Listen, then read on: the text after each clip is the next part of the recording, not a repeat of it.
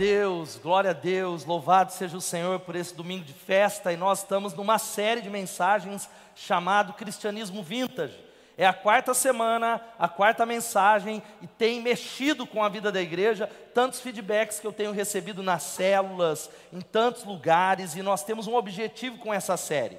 A palavra vintage, você sabe que diz sobre produtos antigos, de excelente qualidade, estilo de vida que retoma alguns conceitos, mas nós estamos aplicando e usando esse nome, dizendo que o cristianismo, o evangelho é vintage. O Evangelho é aquela mensagem velha que não muda nunca, é a velha história que continua atual. E nós estamos refletindo nessa semana sobre como ser discípulo no mundo que está mudando. Por que, que os evangélicos ou a igreja cresce tanto, mas o Brasil continua a mesma coisa? Nós ouvimos nesse domingo primeiro sobre o que é ser um cristão. O Brasil é um país cristão, você sabe o que é ser um cristão, nós meditamos nisso. Nós falamos um pouco sobre qual o custo de ser um discípulo de Jesus. Jesus nos chama a segui-lo em discipulado e ouvimos na semana passada sobre marcas de um cristão verdadeiro. Tem gente que parece, mas não é. E existem algumas marcas que nos ajudam a identificar o cristão verdadeiro. Nessa noite eu quero conversar com você que está em casa, você que está aqui sobre esse tema. Igreja estou fora. Você pode falar, igreja, estou fora. Eu estou fora, então eu quero falar com você nessa noite. Eu quero convidá-la a orar em nome de Jesus. Convidar você que está em casa. Você que está em casa, manda esse link para mais pessoas. Dá aí um curtir aí e compartilhe esse link para que mais pessoas sejam impactadas pelo Evangelho. Eu quero convidá-la a orar. Senhor, em nome de Jesus. Obrigado pela tua presença nesse domingo, pela, por histórias de redenção, de transformação, por sermos participantes disso como Igreja de Jesus e como nessa manhã o Senhor falou, suplicamos que o Senhor fale em nome de Jesus. A tua palavra não volta vazia e clamamos, repreende a obra maligna. Satanás que rouba a semente da tua palavra, que ela não seja roubada, mas que o teu nome seja glorificado, a tua igreja seja edificada. Nós oramos em nome de Jesus. Amém e amém. Igreja, eu estou fora, e falamos de igreja porque igreja é o lugar onde os crentes vivem. Se você quer saber onde está um crente, um crente ele está na igreja, igreja é o lugar dos crentes. Igreja é o lugar onde nós estamos. E eu falo de igreja porque eu estou envolvido com a igreja há mais de 30 anos, eu estou envolvido com a igreja de Jesus. Eu me converti com nove anos de idade, a minha mãe me levou para uma igreja batista com seis anos de idade, de lá para cá, a minha vida, a minha paixão, a minha juventude, a minha intensidade tem a ver com a igreja de Jesus. Mas plantar uma igreja, é isso que eu quero falar sobre você, tudo começou há mais ou menos quase 15 anos atrás, 14 anos atrás, com 15 pessoas. 15 pessoas e Deus foi nos surpreendendo. Você vai colocando aí a foto, pode colocar, dá um clique. Deus foi movendo e desde o início nós tínhamos no coração de que a Bethesda seria e ela é uma igreja em missão, uma igreja para além das quatro paredes. Esse é o nosso desejo, a nossa missão. Quem pode dizer amém?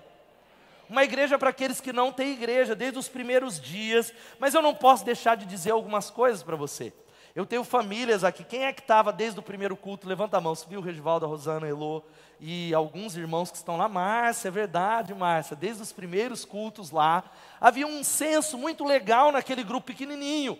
Nós comemorávamos todos os aniversários. Nós, eu visitava essas famílias quase toda semana. Havia um senso de intimidade no ar. Nós estamos vendo as crianças que hoje são adultos ali crescendo e era algo maravilhoso. Porém, isso mudou, porque eu entendi, eu queria que você entendesse isso, que igreja não tem que ser do jeito que a gente gosta. Era muito bom ser desse tamanho. Cadê o povo do começo? Era uma benção ou não? Não, glória a Deus. Tem gente que eu encontro que diz: que saudade, pastor do salão azul. Que saudade, olha, daquele tempo, ao Celso que está aqui também. Que saudade desse lugar. Porém, igreja, ela não tem que ser do jeito que a gente gosta, mas igreja é para ser do jeito que Deus gosta. Igreja, nós precisamos viver igreja e entender e nos submeter aos planos e aos caminhos de Deus. E eu tenho visto essa igreja nas dificuldades, nas lutas, a depender de Deus. E Deus tem soprado sobre essa igreja. Ele está fazendo uma obra. Quem pode dar um glória a Deus? Está vendo o nosso ministério infantil como era? volta uma foto, por favor, aí o David. Olha como era o que Deus está fazendo. E quando nós começamos essa igreja, era muito difícil. O trabalho para 20 pessoas era muito difícil. Era muita coisa para poucas pessoas, mas Deus deu pessoas, e muitas delas estão aqui, que decidiram dedicar a sua vida a Deus, colocar a sua vida nas mãos de Deus, foram usadas por Deus para que mais e mais pessoas foram chegando. Quem pode dar um glória a Deus por isso? Mas eu introduzo essa palavra para dizer para você: você imagina só mil pessoas, que é o que nós atingimos, um pouco mais de mil pessoas entre as igrejas que estão sendo plantadas, as nossas células, os nossos frequentadores, decidissem se colocarem nas mãos de Deus e dizendo: Deus me usa. Você já parou para pensar o que, que Deus vai fazer? Quem pode dar um glória a Deus? E queridos, de fato, eu sou apaixonado pela igreja, porque, como diz o Bill Hybels, a igreja é a esperança do mundo. Eu acredito no que diz o Philip Yancey, que duas coisas nós não podemos fazer sozinhos. A primeira é ser casado. Não dá, tem gente que se ama tanto que se pudesse casaria consigo mesmo, mas não dá para ser casado sozinho. E a outra é ser cristão. Mas quando olhamos para esse assunto de igreja, você que está em casa, existem várias posturas e um grupo tem crescido muito na nossa nação.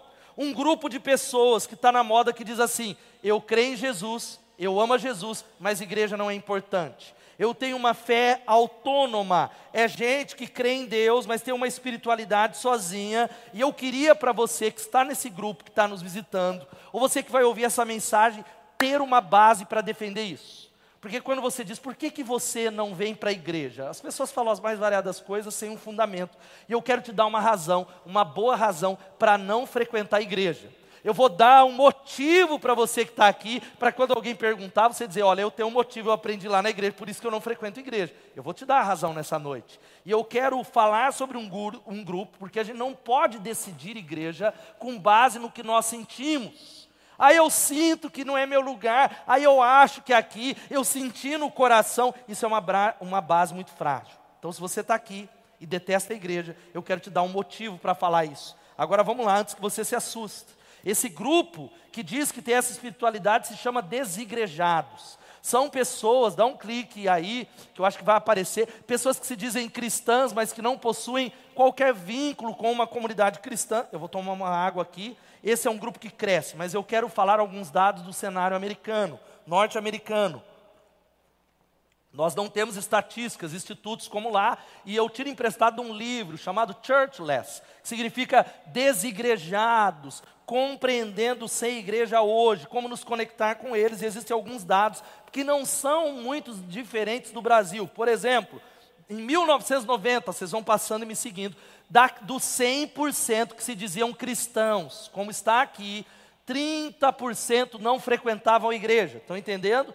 Passados 10 anos, esse número da 100% dizia que era crente, 33 não frequentava a igreja. 14 anos depois, em 2014, esse número já aumentava para 43%. Dos 100% que se dizem evangélicos no censo, 43% não frequentam a igreja.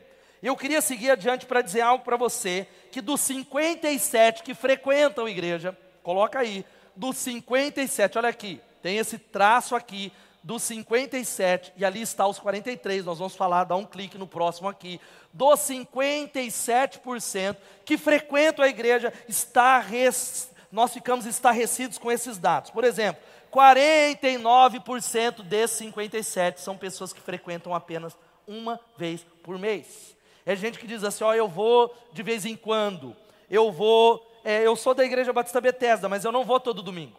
Eu fico no culto online, ou de 15 em 15 dias, ou uma vez por mês. 8% são pessoas que só vão cantata, batismo, Páscoa, em datas como essa. E dos 43 que não frequentam, que se dizem cristãos, lembra? E que não frequentam igreja, 10% nunca frequentaram uma igreja, não tiveram uma experiência, não vieram ao culto, são de uma família de crentes, como a gente viu as crianças serem batizadas e falam: "Meu pai é evangélico, então eu sou evangélico". Então eu, essa é a minha religião. E veja só, 33% são de pessoas que não frequentam mais. Pessoas que no passado foram ativas, envolvidas, membros da igreja, liderança, mas por causa de alguma razão elas romperam com a comunidade cristã. Ou seja, um terço, isso não é diferente no Brasil, são de pessoas que estão fora da igreja. Gente que diz, eu sou de Jesus, mas eu estou fora da igreja. Queridos, eu quero falar rápido porque eu tenho lições para você, não desconecta, de que no Brasil a gente tem variações de cinco subgrupos desses desigrejados, pelo menos. Primeiro, o primeiro são aqueles que se dizem evangélicos por tradição familiar. Diga tradição familiar.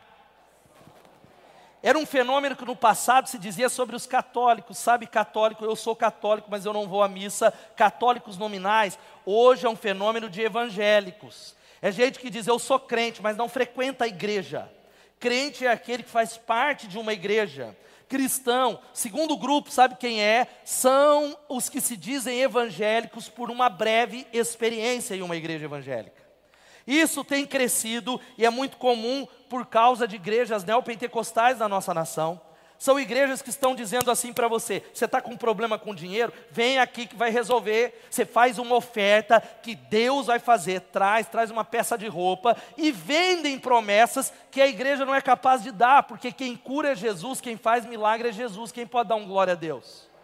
Essas pessoas passam e se sentem muitas vezes enganadas, frustradas e vão embora, mas quando o censo bate lá, elas se dizem evangélicas. O terceiro grupo, sabe qual é? É esse aqui pessoas que transitam por diversas igrejas sem estabelecer um vínculo e uma aliança. É aquilo que eu chamo de usuários. Sabe quem é essas pessoas? Elas acordaram hoje e pegaram a agenda e falaram: será que hoje eu tenho um compromisso? Eu não tenho um churrasco? Hoje não tem jogo depois das seis horas, então eu vou para a igreja. Ah, hoje eu sinto vontade de ir, então eu sinto no meu coração, então eu vou para a igreja. É o terceiro grupo. É gente que é crente, mas não tem o coração formatado com os valores do Evangelho. É gente que é crente, mas está tomado por uma mentalidade de consumo, consumista. É gente que diz: Olha, hoje eu quero ouvir uma boa palavra, então eu vou na igreja tal. Ah, hoje eu quero receber uma unção, vou na outra igreja. Ah, hoje eu quero uma boa escola bíblica dominical, então eu vou na outra igreja. E ela, elas não têm vínculo. Um quarto grupo, sabe qual é? É aqueles que pertencem a grupos alternativos. Conhece esse grupo que cresce demais? É gente que diz: Eu não vou para a igreja porque eu detesto instituição. Eu sou de um grupo caseiro, então eu, o Jefferson e o Peterson estamos decepcionados com a instituição. Nós vamos nos reunir na nossa casa, porque somos cristãos, estamos lá. Agora, qual é o problema desse grupo? É porque se esse grupo é sério, e geralmente é de gente que segue a Jesus, eles vão ouvir que Jesus mandou eles fazerem discípulos de todas as nações. Eles vão começar a convidar o primo para vir para esse grupo caseiro o tio, o amigo do trabalho, e esse grupo caseiro, essa igreja na casa, vai crescer, crescer, crescer, crescer, que não vai caber, e eles precisam tomar uma decisão. E agora? Nós vamos precisar alugar um local. Mas agora vamos colocar no nome do Peterson. Ah, no meu não, porque eu não quero nada com instituição, eu estou fora desse negócio. Vamos colocar no nome da Silvana, mas o imposto de renda eu não quero. Então nós vamos abrir uma instituição que nós não queremos. Queridos, o problema não é instituição. O problema é o coração do homem. Diga assim: o problema é o coração do homem. Não é a instituição. E o último grupo, sabe quem é? É aqueles que já tiveram fortes vínculos, mas romperam com a igreja. Romperam porque ficaram decepcionados com o pastor, com o líder, com alguém, foram feridos, porque no ministério de infantil alguma coisa foi falado, ou no ministério de louvor, algo que eles não gostaram foi dito para eles, e eles deixaram a igreja. Essa mensagem ela é baseada em algumas reflexões de um livro do pastor Ricardo Agreste chamado Igreja e Eu com Isso, dentre outras coisas, o Churchless é um. E eu quero te dar nessa noite, e aqui está a base da minha mensagem, há uma boa razão para você não frequentar a igreja. Uma razão, quando alguém perguntar, por que eu não frequento igreja? Sabe qual é a boa razão? Eu poderia falar algumas outras, mas a principal é essa que vai aparecer. Igreja é um lugar de gente complicada. Vamos falar isso: igreja é um lugar de gente complicada? Toda igreja é assim. Se você ainda não percebeu que aqui é um lugar de gente complicada, ou é porque você chegou há uma ou duas semanas, ou porque você não conhece direito as pessoas que estão nesse lugar, ou porque você talvez tenha um tipo de espiritualidade que vem até para o culto, mas você chega atrasado, vai dez minutos antes de acabar embora, um tipo de espiritualidade autônoma que não tem relacionamento com as pessoas, não se envolve com ninguém. Mas eu quero dizer que igreja é lugar de gente complicada.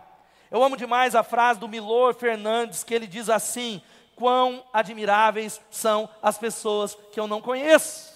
Quão admiráveis são elas, ou talvez de uma frase de alguém anônimo que diz assim: viver com os santos dos céus, ó que glória, viver com os santos da terra, bem, isso é uma outra história. E queridos, eu quero dizer para você que eu estou falando com conhecimento. Eu sou pastor há 15 anos, eu frequento igreja há 30 anos, e aqui é um lugar de gente complicada de gente cheia de problemas, de gente que tem defeito, de gente que tem alguns esqueletinhos no armário, de gente que usa máscara, de gente cheia de problemas. E talvez nos leva à pergunta que eu quero usar como base nessa noite: quem é o responsável por essa bagunça chamada igreja? Quem é o culpado de juntar um monte de gente esquisita com problema? Sabe quem é o culpado? Vai aparecer na tela, o nome dele é Jesus. Jesus é o culpado por essa bagunça. E eu quero convidar você, e eu vou te dar um exemplo lá. Abra sua Bíblia em Mateus capítulo 9, de 9 a 13. Aqui está a base para provar para você essa razão de que igreja é lugar de gente complicada. Mateus 9, de 9 a 13. Mesmo assentados, eu encorajo você que está em casa a abrir. Quem achou diz amém. Tá vendo? É um lugar de gente complicada. Eu peço para você falar amém, você não fala. Vamos falar isso. Quem achou diz amém. amém. Diz assim a palavra de Deus. Saindo Jesus viu um homem chamado Mateus sentado na coletoria e disse-lhe: Siga-me. Mateus levantou-se e o seguiu. Estando Jesus em casa, foram comer com ele seus discípulos, muitos publicanos e pecadores.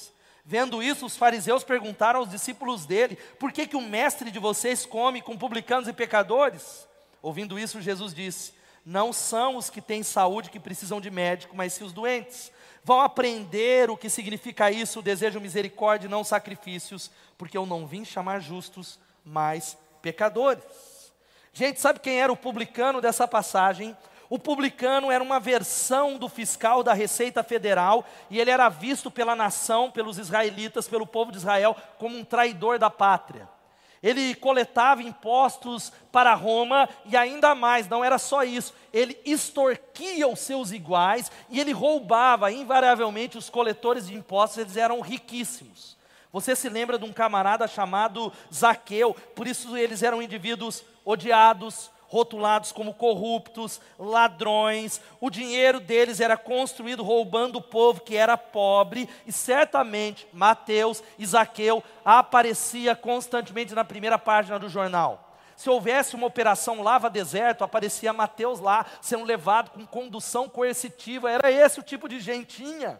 Era o tipo de gentinha que a gente odeia e fala na rede social: bandido, político é tudo ladrão, Mateus é ladrão. Agora, olha só que interessante: o texto diz que Jesus olha para esse tipo de gente, olha para esse povo que a gente nem senta à mesa e diz: siga-me.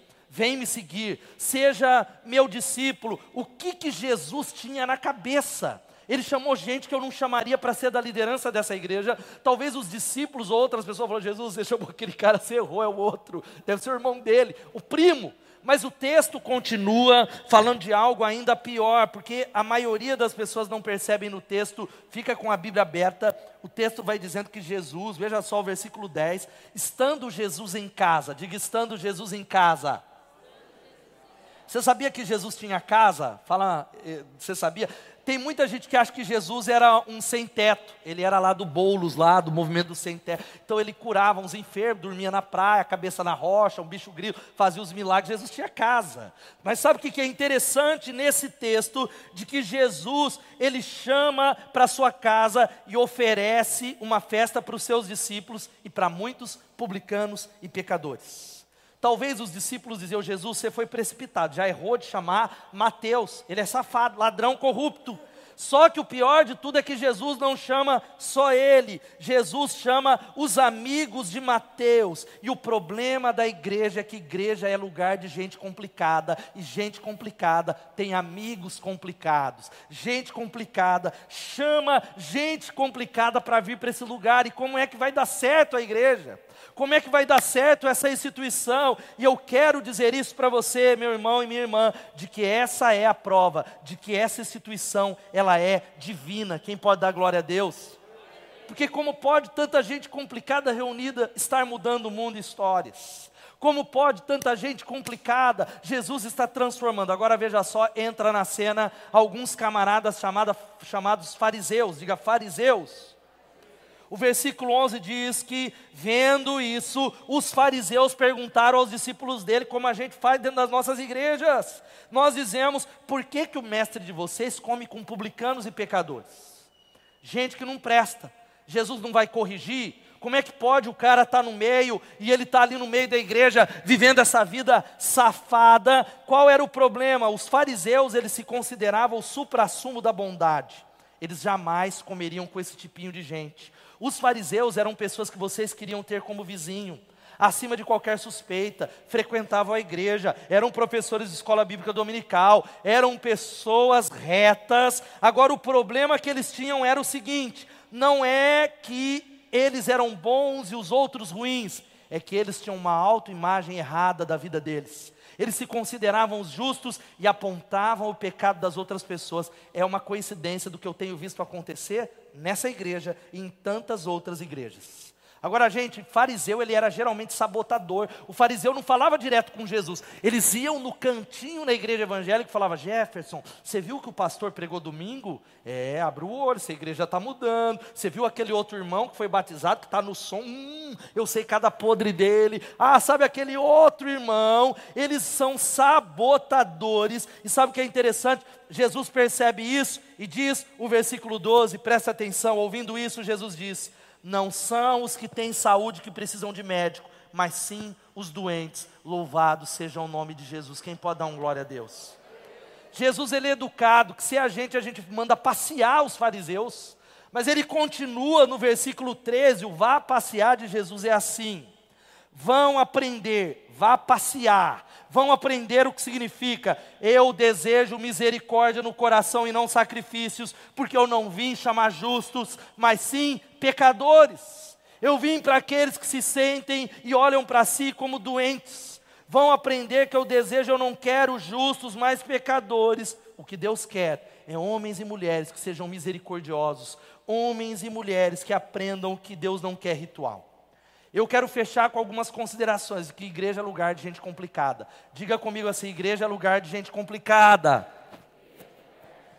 É de gente imperfeita, mas existem alguns mas. E esta é a razão para você avaliar. Eu te dei a razão para não frequentar mais igreja, mas agora eu quero fazer o contraponto. Primeiro, igreja é lugar de gente complicada, mas alvo o primeiro lugar, mais alvo do olhar amoroso de Jesus. Repita comigo esse primeiro aqui.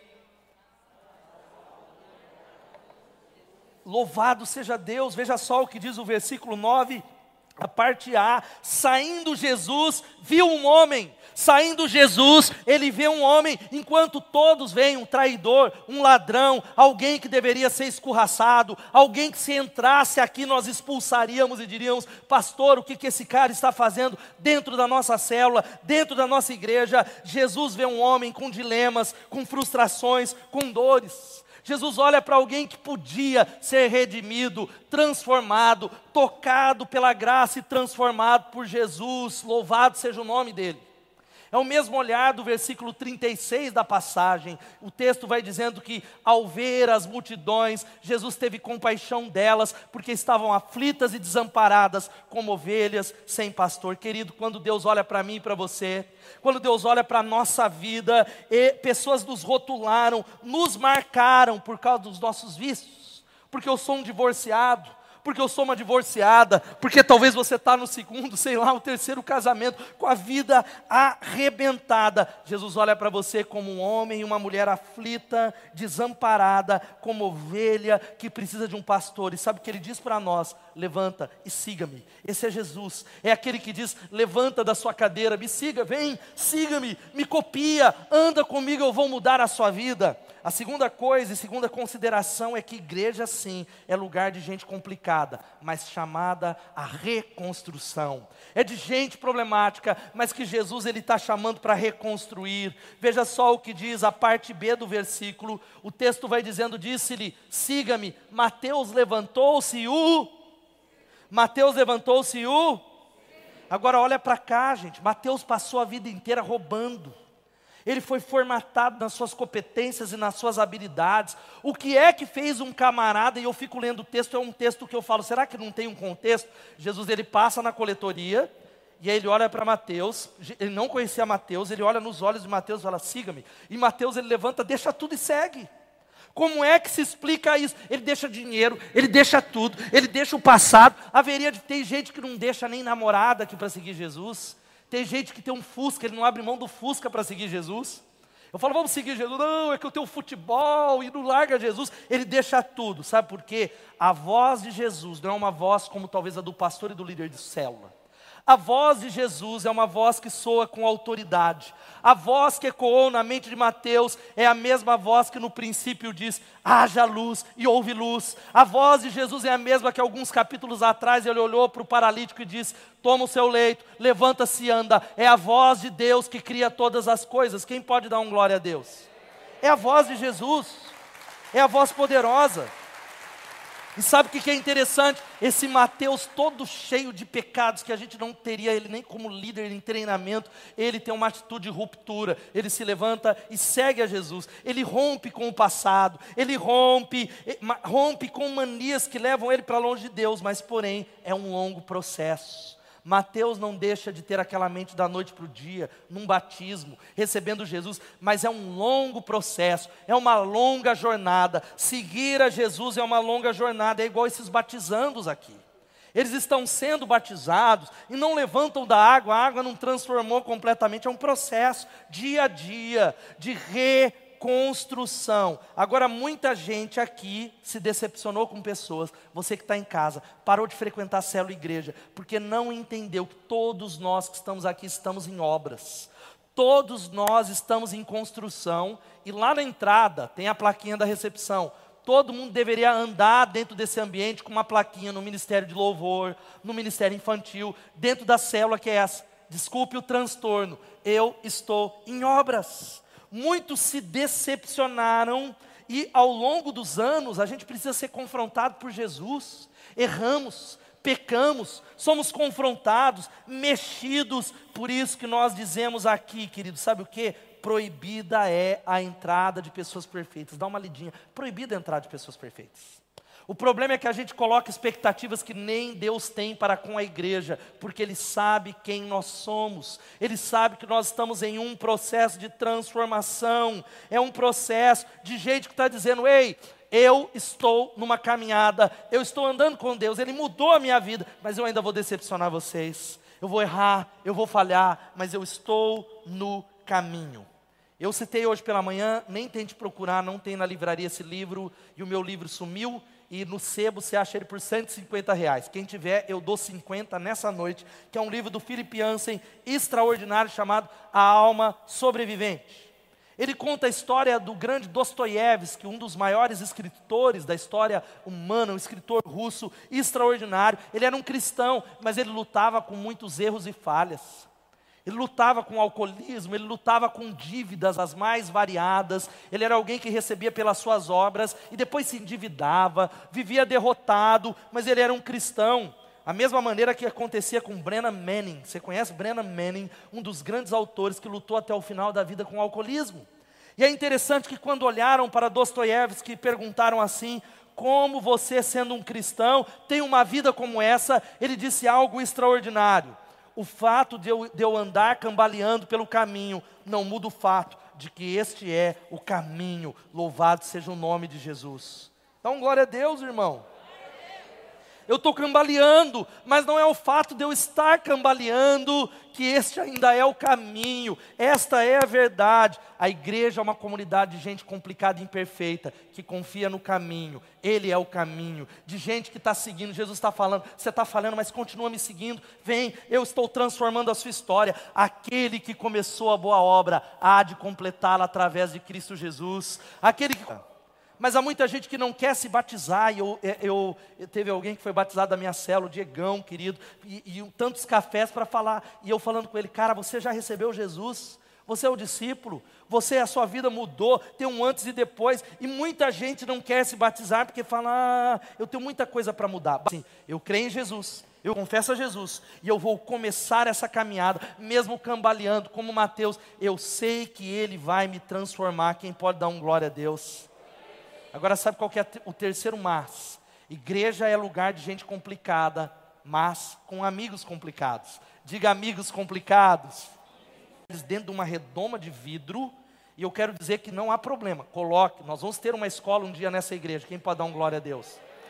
Mas que seja pelo ensino, não para tirar o seu filho do mundo.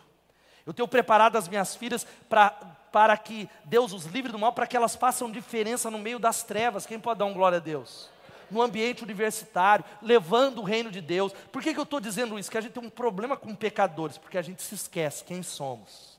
A gente para de avaliar os nossos erros e começamos a avaliar os erros dos outros. Os fariseus eram tão pecadores e você precisa entender que o fato é qualquer estratégia que a gente usou para a igreja crescer. Muita gente me procura e eu falava, ah, é célula, ah, é oração, e não é isso. Célula sim é uma estratégia, mas a verdade não é isso. Nós começamos a pregar essa mensagem e pessoas complicadas sentaram nesse lugar, foram tocadas e falaram: Uau, eu vou trazer o meu parente na semana que vem, eu vou convidar um amigo de trabalho, eu vou convidar um amigo de faculdade, eu vou trazer, eu vou trazer, eu vou trazer, eu vou trazer o meu primo. E gente complicada tem amigos e quanto mais gente complicada, vai crescendo a rede de gente complicada. Igreja é uma grande rede de relacionamentos. Repita e diga assim: igreja é uma grande rede de relacionamentos. E, gente, quantos aqui chegaram a Jesus através do convite de alguém, de um parente, de um amigo, de alguém? Levanta a mão. Quem veio à igreja através? A maioria das pessoas. E eu olho e eu posso traçar uma, uma grandes redes de relacionamento de pessoas que chegaram através de outras. Esse é o Evangelho de Jesus. Esse é o desejo do Evangelho de Jesus. Esse espaço é esse, de trazer gente que precisa ser curada, trazer gente que olha para a igreja e diz: aqui é um lugar, que é um hospital é o local para gente doente, e eu sou doente, que encontrei um Salvador que está mudando a minha vida dia a dia, que tem mudado o meu caráter, e tudo que quando eu olho para mim que Deus tem feito, e Deus tem me transformado, me abençoado, não tem a ver comigo, é graça salvadora de Jesus Cristo, a Ele a honra, a Ele a glória, a Ele o louvor, tudo tem a ver com Ele, a obra completa de Jesus, quem entende isso, diga amém. Gente, hoje pela manhã eu falei do Leonardo da Vinci, que tem uma pintura a mais famosa, uma das mais famosas de todos os tempos, chamada A Última Ceia. Você já viu isso? E ele colocou todo mundo ali, que parece o povo ali juntando para tirar uma selfie. Muito legal. Mas eu acredito tem um outro pintor, um artista chamado Jacobo Bassano, um artista italiano que em 1542, esta é a pintura dele, que eu creio que retrata de uma maneira mais real que é a igreja. Dá uma olhadinha na pintura, talvez você não está vendo. Tem gente dormindo no culto, tem gente no celular, tem gato, tem cachorro, tem gente brigando. Esse é o retrato da igreja gente complicada, gente que tem vida real, gente que não usa máscara, lugar de gente com amigos complicados que estão vindo aqui e encontrando um Salvador. E última coisa, igreja é lugar de gente complicada, alvo da crítica dos fariseus. Diga alvo da crítica dos fariseus. É o que diz o versículo 11. Veja só que vendo isso, os fariseus perguntaram aos discípulos dele. Diga se os fariseus perguntaram. Existe dentro de todos nós, de você que está ouvindo essa mensagem, um fariseu dentro de você.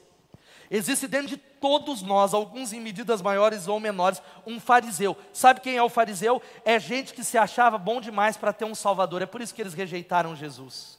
É gente que se pudesse, tem gente dentro dessa igreja que diz assim: ó, Jesus veio para me salvar, mas se ele não viesse para me salvar, eu daria conta, porque eu sou tão bom eu estou acima da média, existe gente que está pior do que eu, e Jesus está dizendo para nós, sabe o que? Os fariseus são pessoas que olham para os rótulos, Jesus ele olha para as histórias que são, estão sendo redimidas nessas piscinas aqui, louvado seja o nome de Jesus, quem pode dar um glória a Deus? Histórias as mais variadas de que Jesus os encontrou, porque Jesus ele está olhando, veja só, olha, os que precisam, ele veio para aqueles que são doentes, Jesus veio para aqueles que reconhecem que são complicados. Qual era o problema dos fariseus? Eles eram exatamente e até mais complicados, tanto que é o único grupo que Jesus chamou de raça de víboras. raça de víboras, sepulcros caiados. Por quê? Eles não se reconheciam como doentes, eles não olhavam para eles, eles não reconheciam que eles precisavam de um Salvador. Olha aqui para mim, que o que nos afasta do Evangelho, do reino de Deus, não são os nossos pecados ou as nossas imperfeições, mas a percepção equivocada de nós mesmos, a qual nos faz acreditar que nós somos bons e justos. Aqui nesse lugar só tem gente que não presta, isso é verdade. Dá uma olhada para quem está do seu lado, a mulher pode atestar, só tem gente que não presta. Não fique, aí você talvez fala, eu não concordo com isso, porque eu Sabe por que, que talvez você acha isso? Porque existem coisas que você esconde. Você esconde muito bem. Você esconde das pessoas. E talvez o seu foco e a luz está sobre o pecado dos outros. O que nos afasta de Jesus é a visão que nos convence de que nós somos pessoas maravilhosas. Mas Jesus está dizendo assim: olha, eu vim para chamar, sabe o que? Aqueles que se reconhecem como doentes. Eu não vim para chamar justos, mas pecadores. Você é um pecador nessa noite, então Jesus ele veio para você. Jesus pode salvar você. Nós queremos nessa igreja gente complicada. Quem pode dizer amém? Mas gente quebrantada que reconhece que precisa ser transformado por Jesus. De gente que está cheia de problemas, diz assim, pastor, a minha vida está de cabeça para baixo, mas eu preciso de Jesus a minha vida está é, tudo errado, mas eu preciso da mudança dele. Este é o projeto da igreja, viver em comunidade de pessoas que tiram as máscaras. E, gente, diante disso, o que, que a gente pode esperar que a igreja seja? O que é que nós podemos esperar que a igreja de Jesus seja? Primeiro, eu vou perguntar para vocês: igreja é lugar de gente complicada? Vou repetir, você que está em casa comenta: igreja é lugar de gente complicada? De quem foi a ideia? Agora sabe qual que é a boa nova?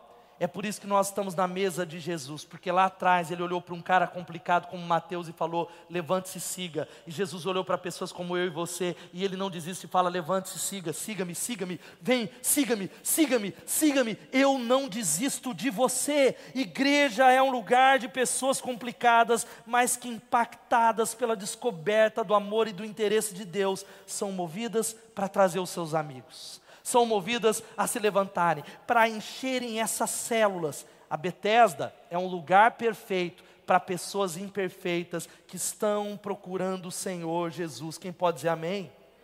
De um pastor imperfeito, de líderes de célula. Cadê os líderes de células? Levanta a mão.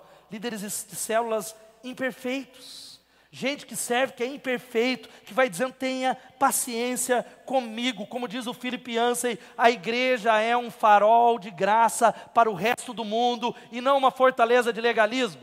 Pare de olhar para o pecado das pessoas, olhe no espelho, olhe para você. Pare de condenar os seus irmãos. Chega de uma igreja evangélica julgadora nessa nação. Meu irmão, ah, pastor, então pode viver de qualquer jeito, não é isso. Nós pregamos, assista as mensagens que nós pregamos, nós acreditamos em toda a verdade da palavra de Deus. Nós acreditamos no custo do discipulado, mas quem vai mudar o Adão não sou eu, é o Espírito Santo. Quem pode dizer amém?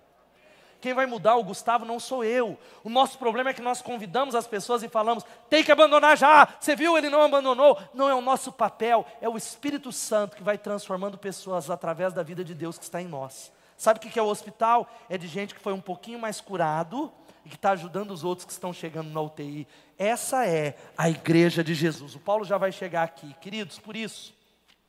Frequentar igreja é essencial. Eu te dei uma razão para não vir mais, mas eu quero dizer para você que vir à igreja não é uma opção, é um chamado. Se você é um discípulo, você não pode chegar no domingo, ah, eu acho que hoje eu não vou, eu acho que eu vou ficar no online, a não ser que você tenha que ter ficado no online. Mas você está saudável você não pode estar no online, você tem que estar aqui, porque a Bíblia diz: não deixando de congregar, como é costume de alguns. O online é uma experiência para aqueles que não podem estar aqui.